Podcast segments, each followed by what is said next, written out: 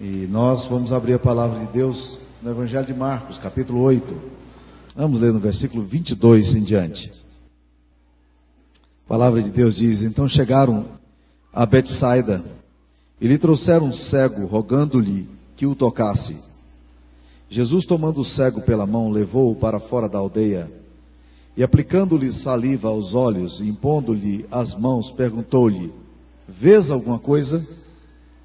Este, recobrando a vista, respondeu: Vejo os homens, porque como árvores os vejo andando. Então novamente lhe pôs as mãos nos olhos e ele, passando a ver claramente, ficou restabelecido e tudo distinguia de modo perfeito. E mandou Jesus embora para casa, recomendando-lhe: Não entres na aldeia. Essa é a palavra do Senhor, porque esse texto que servirá para nossa devocional para nossa inspiração nessa noite.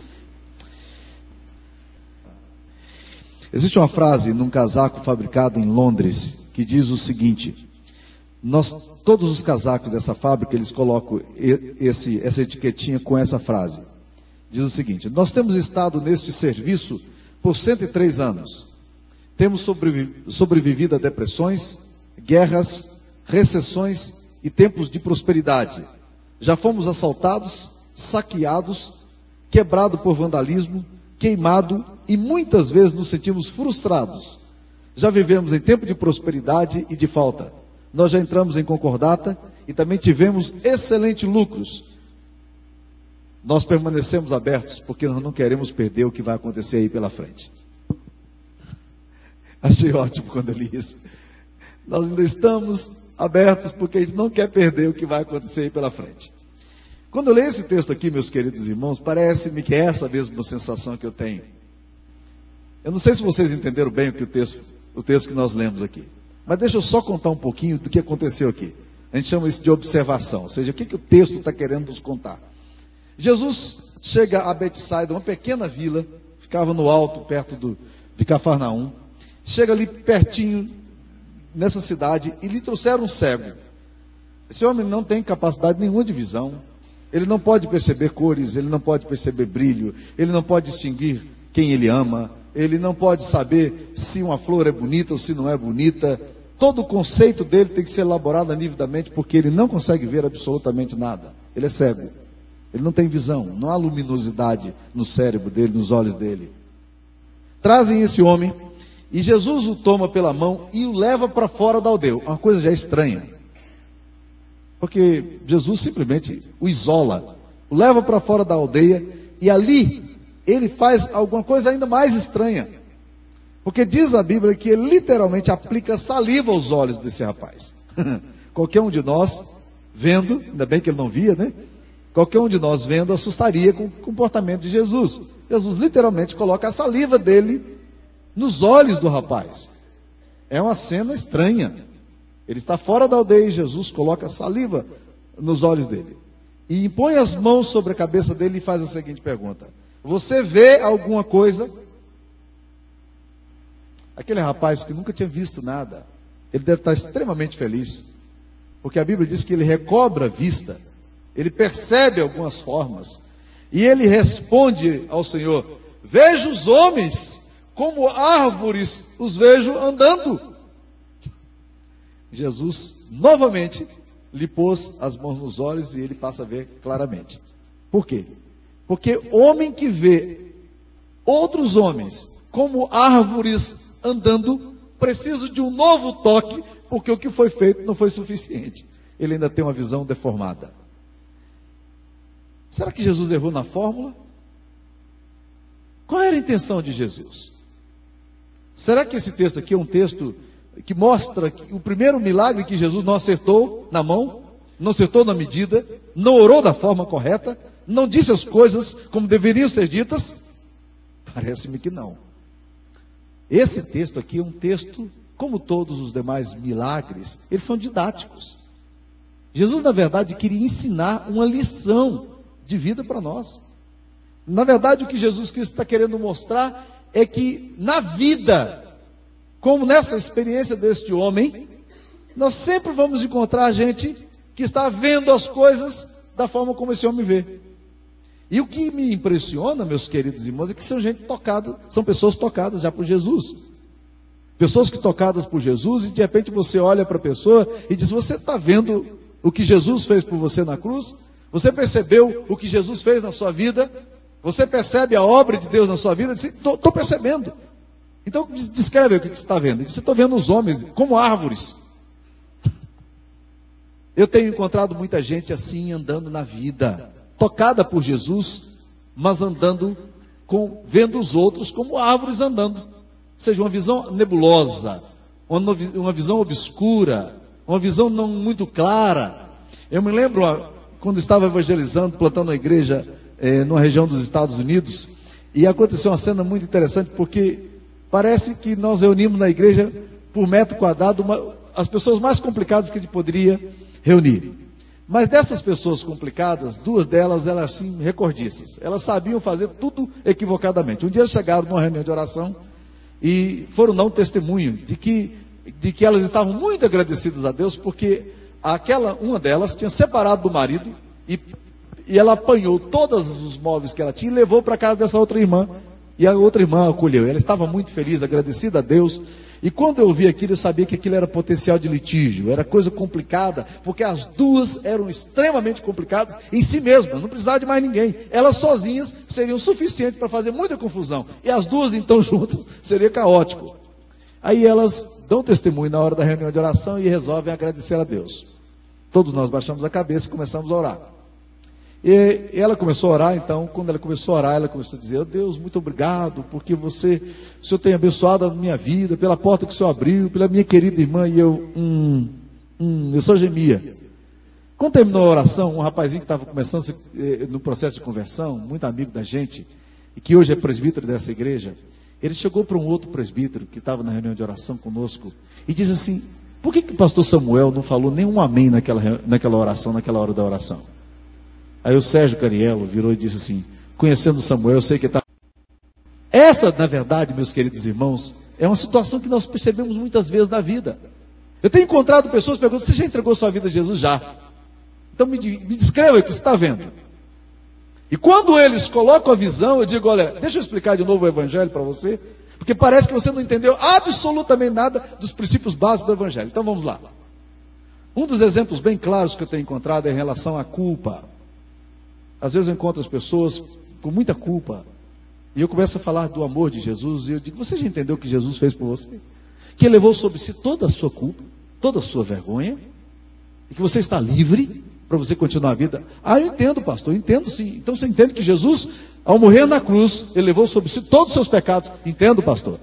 Eu digo: Então, então como é que você se sente agora? Disse, ah, pastor, não sei, mas o meu coração, eu não sei se Deus me perdoa. Eu disse, então você não entendeu evangelho, deixa eu explicar de novo o que eu acabei de explicar para você. São pessoas que já foram tocadas por Jesus, mas que estão precisando desesperadamente de um segundo toque, de um terceiro toque, de um quarto toque, quem sabe, mas que precisam aprender a ver as coisas como de fato Jesus fez. E é esse o grande desafio das nossas vidas, meus queridos irmãos. Esse texto aqui é, nos mostra o ensinamento de Jesus, ele reflete como se pode dar o nosso encontro com Deus. Revela a dura realidade de gente tocada por Deus, mas ainda imperfeita. Esse texto aqui nos diz que o encontro parcial com Jesus não é suficiente, é necessário mais. Que a cura das nossas angústias pode muitas vezes não ser resolvida num primeiro encontro com Jesus e que Jesus precisa nos tocar mais. A Bíblia diz que esse homem recobra a vista. Ele não é mais cego, mas ao mesmo tempo diz: como árvores vejo os homens andando. Nós não podemos dizer que ele não é cego, porque não é. Mas nós não podemos dizer que ele vê, porque ele vê de forma completamente obnubilada. Ele vê homens andando como árvores, tem percepções parciais. A visão dele não é a visão clara, por isso os julgamentos dele, a análise da vida não é uma análise correta. Deixa eu tentar explicar aí. O homem se converte ao Senhor Jesus. Chega em casa e dá o testemunho. Se eu estou vendo, eu era cego, agora vejo. Eu vi o plano de Jesus para minha vida, eu entendi o plano da salvação, Jesus me amou, eu estou entendendo isso. Aí a esposa dele pergunta, mas querido, você está vendo claramente? Ele disse: Estou, estou vendo claramente. Estou perguntando se você está vendo claramente, porque quando você chegou, você sentou a cara no portal. Na hora que você atravessou o segundo degrau, você caiu três vezes naquele degrau. Parece-me que você não está vendo muito bem. Parece que Jesus ainda não foi eficiente o suficiente para fazer com que a sua visão espiritual e emocional fosse tratada de uma forma que resolvesse a sua alma. Ah, como eu tenho encontrado gente assim. Gente que dá testemunho da visão que Deus tem dado, mas que na hora que vai andar é tropeçando, é batendo em todos os lugares porque a visão simplesmente não é clara. Não consegue perceber as coisas de, de forma clara. E nessa hora, meus queridos irmãos, tem uma coisa que precisa acontecer conosco. Olha o que o versículo nos diz aqui. Diz a Bíblia no versículo 25 que Jesus toma novamente a esse homem e lhe põe as mãos nos olhos e ele agora passa a ver claramente. O que é interessante aqui é que há uma linguagem aqui no grego, na, na língua original, curiosa. Porque quando fala aqui que ele recobrando a vista, nos fala que alguma coisa aconteceu nos olhos. Mas quando diz aqui que ele vê claramente, essa palavra que aparece aqui, ela tem na verdade a ver não apenas com a visão é, de, dos olhos, mas uma visão que, que decodifica no cérebro. O termo que é usado aqui no original é termo muito curioso. É que na verdade aquele homem parece que ele tem uma cura nos olhos aqui, na visão do lado externo, mas a mente desse homem não foi tocada. As emoções desse homem não foram tocadas. E nessa hora, meus queridos irmãos, a gente precisa ver da forma como Deus quer que a gente veja. Por isso Jesus suspeita de alguma coisa. E ele pergunta para esse homem: Você vê alguma coisa? Como é que está a sua visão, meu querido? Está a sua visão de Deus? Como é estão as visões da sua alma? Eu encontro tanta gente escravizada do diabo e se dizendo cristã. Eu encontro tanta gente vítima de angústia e de medos que não deveria existir mais se dizendo cristãs. Ansiedade tremenda, depressões tremendas se dizendo cristãs. Como é que você está vendo, meu querido, a vida? Você percebe as coisas de forma distinta? Ou você está precisando de um segundo toque? Eu gosto muito de uma coisa que a comunidade pentecostal ensina. A comunidade pentecostal trabalha muito o conceito de batismo do Espírito Santo. O conceito de batismo do Espírito Santo, na, na, igreja pentecostal e na igreja reformada, eles são distintos. Quando um pentecostal pergunta se você já foi batizado com o Espírito Santo, ele está querendo dizer uma coisa completamente diferente daquilo que significa para nós. Batismo com o Espírito Santo, para nós, aliás, batismo do Espírito Santo não, existe na Bíblia, porque o, o, Espírito Santo não nos batiza com nada, ele é batizado em nós, por isso que é batismo com o Espírito Santo. Mas quando nós somos batizados com o Espírito Santo, a compreensão reformada é o seguinte: é o encontro nosso com Deus. Nós nos encontramos com Jesus, Ele toca a nossa vida, nós somos feitos novas criaturas, as coisas antigas passaram, nós começamos a ver as coisas de forma diferente, há um toque de Jesus em nossa vida para a salvação. Agora, quando o pentecostal pergunta para você, você foi batizado já com o Espírito Santo? Na verdade, ele está perguntando, você já teve uma experiência a mais com Deus? Ou seja, a sua vida parou aqui na salvação. E isso de segunda bênção. Isso tem dado muita controvérsia teológica nos meios cristãos. Mas eu quero dizer para vocês, meus queridos irmãos, que a coisa que você precisa e que eu preciso não é apenas da segunda bênção.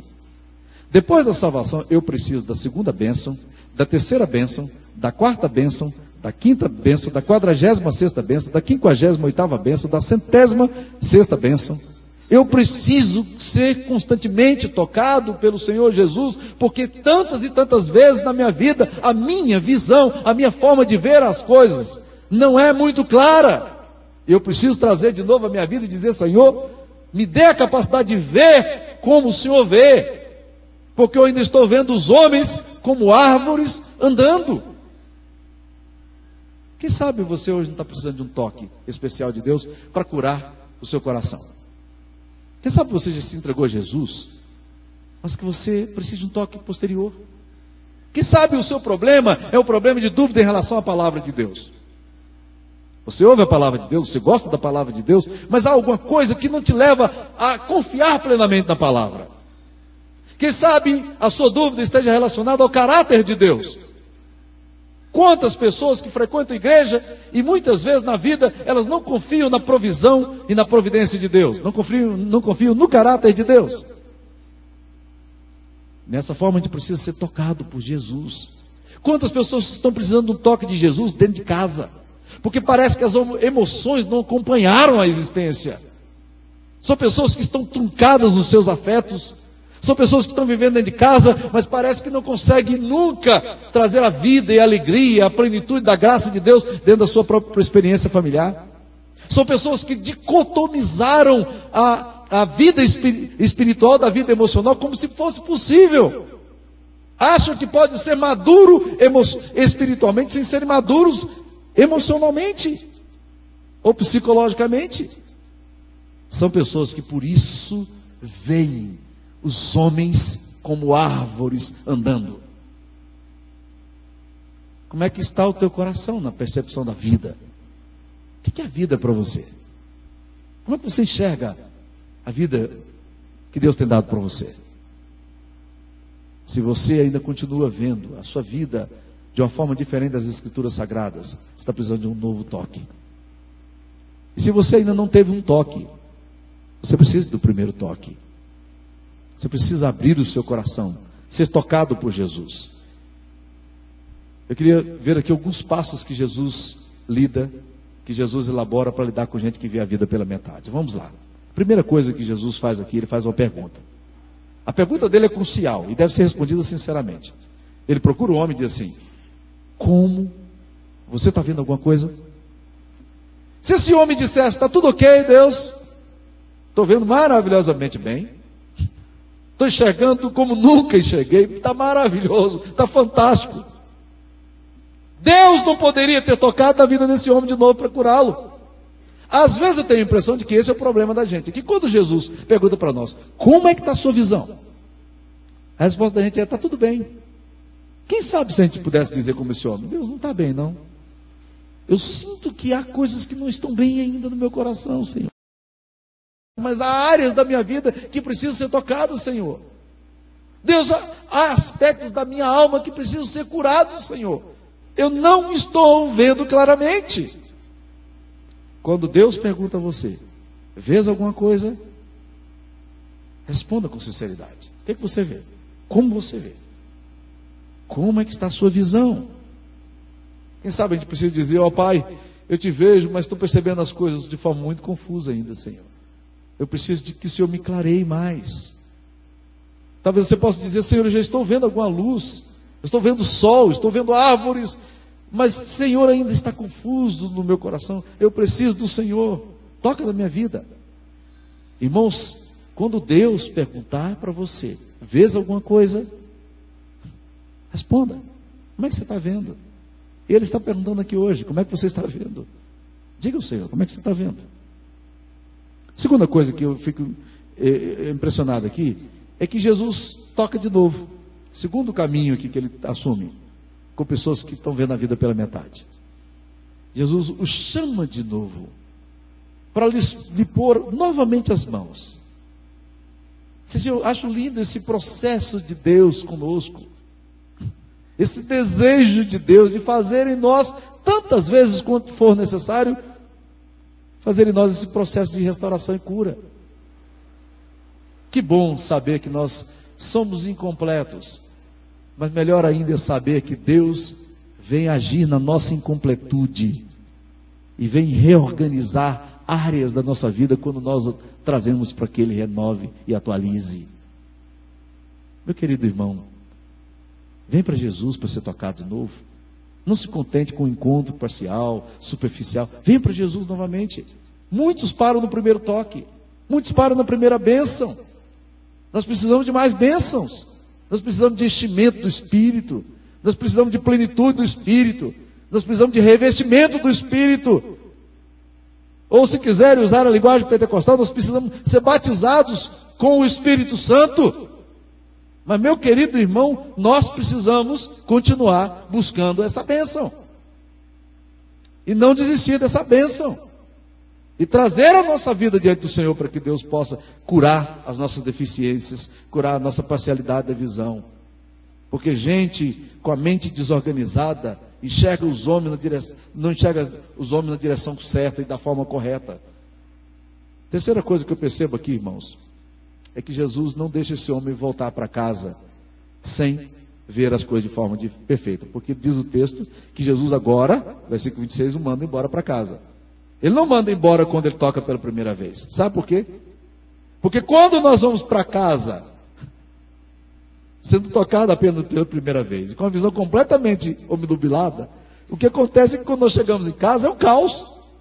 A gente simplesmente não sabe lidar com as coisas. É por isso que eu vejo muitas pessoas se convertendo a Jesus, tendo experiência de muita alegria, de muito entusiasmo com Jesus, experiências emocionais. Aí chega em casa, mas espiritualmente precisam ser organizados por Deus. Aí quando chegam em casa é caótico. É simplesmente não consegue distinguir absolutamente nada. E os membros da família começam a perguntar: Você está vendo bem mesmo? Você realmente se converteu? Você é de Jesus agora? A impressão que eu tenho é a mesma impressão de um fato acontecido na, na, na nossa família. O meu, o meu cunhado era um garotão ainda de 12 anos, 11, 12 anos, e a família vai para a praia, aquelas questões de férias de praias, né? É, é, é, é, época de férias, a gente vai sair com a família e nós vamos então curtir esse tempo de férias. E a família está toda animada e ele, muito ousado, muito arrojado, ele resolve então ir para a praia na frente de todo mundo. E vai, pá, na hora que ele vai, primeira oportunidade que ele vai, a onda já pega e já leva ele, né? O mar estava no refluxo, ele já vai, aí as pessoas começam a desesperar, todo mundo correndo atrás, os mergulhadores atrás, consegue pegar o meu cunhado, e quando consegue pegá-lo, ele já está perdendo os sentidos, aí a pessoa pergunta, você está bem? Aí ele, sem perder a pose, virou e disse assim, eu estou afogando, mas estou nadando. eu estou afogando, mas estou nadando. A sensação que eu tenho é que há determinadas pessoas que estão afogando, mas ainda não é, são capazes de dizer, Senhor, me socorre. Ele continua dizendo, eu estou nadando. Nessa hora, meus queridos, nós precisamos de um toque especial de Deus. Qual é a dificuldade que tem obstruído a sua caminhada, a capacidade de você ver a vida? Ausência de perdão, depressão, medo de viver, raiva, tristeza contra Deus, tristeza contra a vida. Que tal um toque de Deus nessa área? Que tal você dizer, Senhor, eu sei que o Senhor me ama, eu sei que o Senhor está interesse por mim, eu sei que Jesus morreu na cruz por mim, mas Deus, eu estou precisando de novo que o Senhor toque na minha vida mais uma vez. E uma outra coisa que eu percebo aqui, irmãos, que a possibilidade de chegar às coisas claras só podem vir de Deus. E é por isso que Jesus insiste em tocar mais uma vez esse homem de colocar mais uma vez as mãos nos olhos dele e continua tocando até que a visão possa realmente entrar na dimensão daquilo que Deus que Deus quer para nós. Há um texto muito interessante em Ezequiel 48. A palavra de Deus nos fala de que Ezequiel foi levado na presença de Deus. E quando ele é levado na presença de Deus, Deus mostra um mar imenso, um mar gigantesco. E quando ele olha, ele percebe que as águas daquele mar estão tocando na altura dos pés dele. E Deus o convida a andar um pouco mais. E aquele, de repente ele percebe que as águas, daquele, aquelas águas, na verdade estão aprofundando o corpo dele. E que já estão batendo no joelho dele.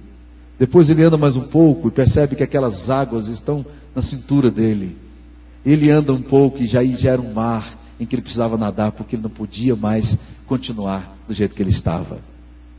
Quando eu leio esse texto de Ezequiel 48, a corrente de águas purificadoras, diz a Bíblia lá que essas águas por onde passavam, elas iam transformando o mar deserto, o mar morto em vida, por onde passava gerava vida, gerava cura. Eu digo, isso aqui é o Espírito Santo. Muitas vezes nós nos convertemos, temos a experiência inicial com Jesus, mas nós precisamos nos aprofundar na, na caminhada, na experiência com o Espírito de Deus. Deixe que essas águas penetrem em você, essas águas purificadoras, possam gerando vida, curando você, curando as percepções que você tem da vida, tirando as cegueiras, os cantos cegos da sua existência, dando capacidade para você enxergar as coisas como Deus quer que você enxergue, enxergue. Mas vá caminhando com Jesus. Deixe que Jesus vá tocando em você. A vida cristã, meus queridos irmãos, tem que ser um processo constante de toques de Jesus em nós. Sabe por quê? porque nossa visão é sempre uma visão parcial. Então vamos caminhar. Como é que você está vendo? Você vê alguma coisa? Essa foi a pergunta de Jesus depois de ter tocado nesse homem. Ele poderia ter dito, não estou vendo nada. Ou ele poderia ter dito o que ele disse. Senhor, eu estou vendo, mas está tá duro ver dessa forma. Como é que está a sua visão? Como é que você enxerga Deus? Como é que você enxerga os seus sonhos? Como é que você enxerga a sua alma, seu casamento, sua vida, sua caminhada? Como estão as percepções da existência sua? Jesus pode tocar em você de novo. E ele deseja mais uma vez tocar em você. E é o que ele faz com esse homem. Novamente ele põe as mãos nos olhos. E ele, passando a ver claramente, ficou restabelecido e distinguia tudo de modo perfeito. Vamos caminhar nessa direção, para que a divisão de Deus em nós possa se tornar cada vez mais perfeita. Que a visão de Deus decodifique os nossos cérebros, nosso cérebro, nossa mente, a nossa capacidade de julgar as coisas, de perceber as coisas. Você quer vir para esse convite? Você quer se aproximar de Deus para ser transformado? Eu queria que você curvasse a sua cabeça e orasse ao Senhor nesse momento. Vamos falar com o nosso Pai. Querido Deus, nós precisamos da capacitação do Teu Espírito para ver as coisas de forma clara, Senhor, da forma distinta. Nós nos admitimos para o Senhor aqui, Pai, que nós temos visto as coisas pela metade. Queremos, ó Deus, precisamos enxergar da forma como o Senhor enxerga, Pai. Ó Deus, amplia nossa visão, Senhor. Enlarguece a nossa capacidade de perceber as coisas, Senhor. Dá-nos, ó Deus, a, a capacidade de ver a vida, Senhor, de forma plena, da forma como o Senhor nos convida para viver. Abençoe meus irmãos e irmãs. Muitos aqui, ó Deus, lutando com a sua cegueira parcial. A palavra diz, ó Deus, que que o Deus desse século tem cegado o entendimento dos incrédulos, para que não lhes resplandeça a luz do Evangelho da glória de Cristo. Ó Deus, em nome de Jesus, pedimos que nessa noite o Senhor possa desfazer toda a escuridão, tirar, ó Deus, tudo aquilo que obstrui a capacidade da gente de ver. Em nome de Jesus pedimos. Amém, Senhor. Amém.